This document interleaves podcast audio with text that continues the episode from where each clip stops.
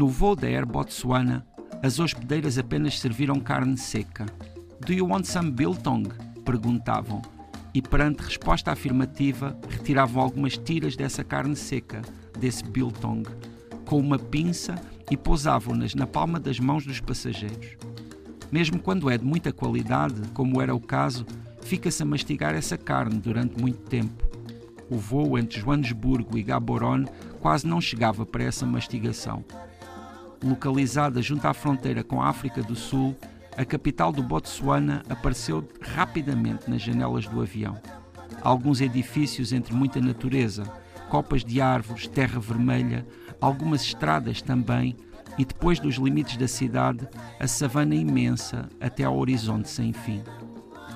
Muitos dos visitantes de Gaborone avançam por esses caminhos até chegarem às reservas naturais, onde avistam todos os animais que conhecemos de documentários, nomeadamente aqueles a que chamam de Big Five, que, como o nome indica, são cinco espécies: leões, leopardos, rinocerontes, elefantes e búfalos. Para os turistas de safaris, essa é uma pequena coleção de cinco cromos. Quando viram um exemplar de cada uma dessas espécies, acreditam que está tudo visto mas há muito mais para descobrir, tanto na natureza do Botsuana como na sua capital. Nessa cidade calma da África Austral, há mercados onde fervilha o cotidiano, das bancas de fruta aos mecânicos de carros. E quando cai a noite, há bares e discotecas emaranhados nos ritmos imprevisíveis do afro-jazz.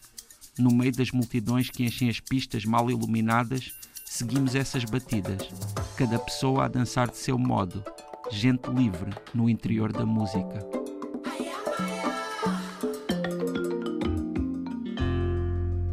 José Luís Pachoto, começámos esta crónica a bordo de um avião e eu uh, fiquei parada numa frase ou numa observação que tu fazes, uh, que tem a ver com a carne seca que é entregue aos passageiros e que demora quase uma viagem inteira a ser, a ser consumida.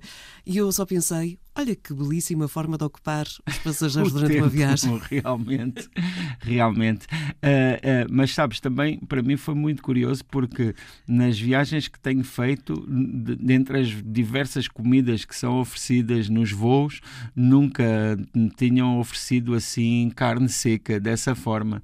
E ali faz todo o sentido, porque, para já, o Botsuana é um país que tem muito que ver com a África do Sul. Claro, tem uh, também diferenças grandes, mas ainda assim são dois países vizinhos e são dois países que partilham diversas, diversos aspectos.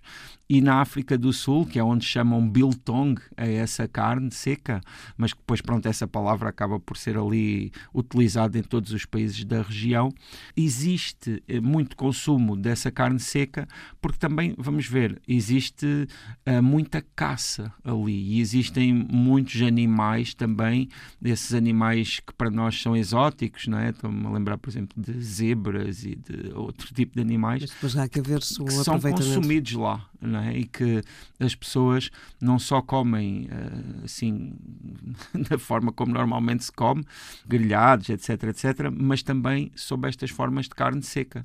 E aí, claro, quanto mais nobre for o animal, mais também nobre será essa é carne. carne. seca. Que de resto, apesar de ser servido, como tu disseste, nas mãos, portanto na palma da mão, é uma espécie de um cartão de visita, precisamente sim, para sim. aquilo que tu vais é, experienciar é, é. a partir de agora, de, desse momento. Exato. Imagino-te uh, que quando estavas a observar a vista aérea a bordo do, do avião da Air Botswana, à tua volta tivesses uh, vários comentários de pessoas que estavam a ir precisamente por causa dos safaris. Sim, sim, sim. Uh, aliás, é uma porque... primeira observação daquilo que vão ter em termos de experiência em terra. E o Botsuana é um país uh, que realmente oferece uh, condições para se fazer visitas na natureza a esse nível que são espantosas.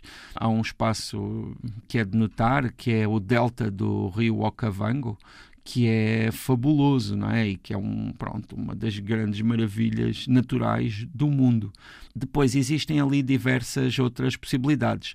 É claro, para chegar ao Botsuana, a, a, a, forma mais comum, né, para quem não tenha aviões particulares, será chegar à capital Gaborone e a partir daí ir por terra para, para algum outro lugar. E, e esses lugares depois podem, são de várias naturezas, mas normalmente uh, existem o, os lugares onde se ficam lá, que eles chamam uh, os lodges, e que são para vários bolsos, alguns bastante inacessíveis.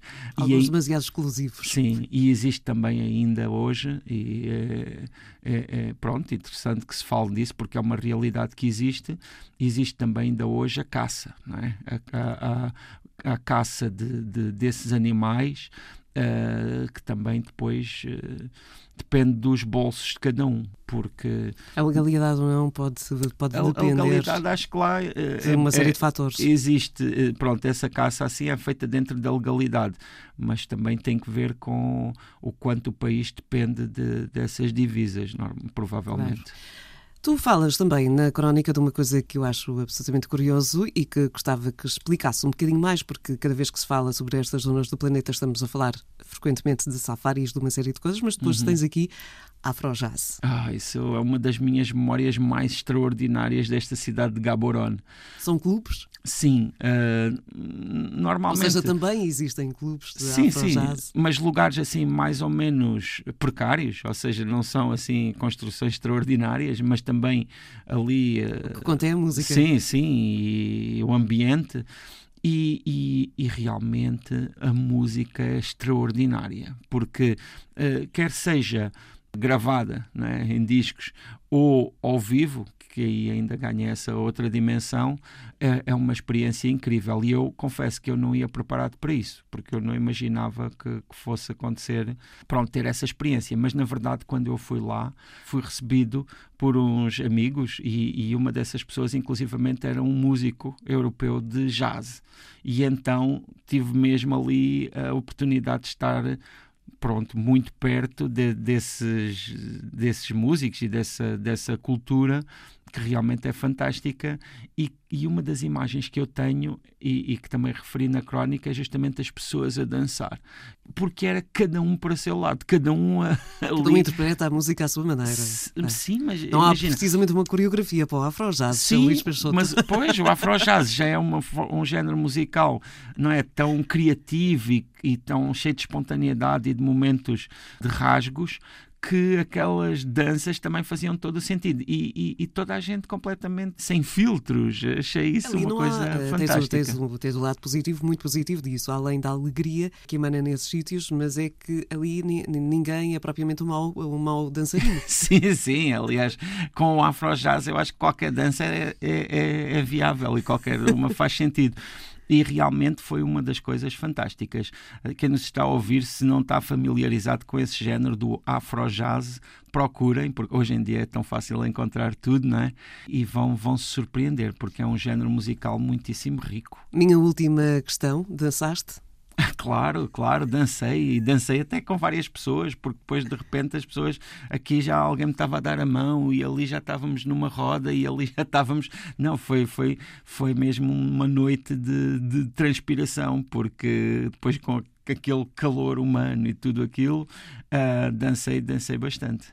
Portanto, na próxima viagem com Afrojazz uma vez mais, eh, desta ah, vez já não falhas? Agora, quando eu for, quando eu voltar ao Botsuana, não tenho data marcada, mas se isso acontecer, eh, já vou preparado para, para a dança, porque agora já sei.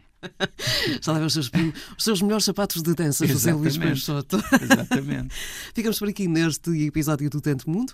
Este e outros episódios disponíveis nas principais plataformas de streaming e também em rtp.pt/play.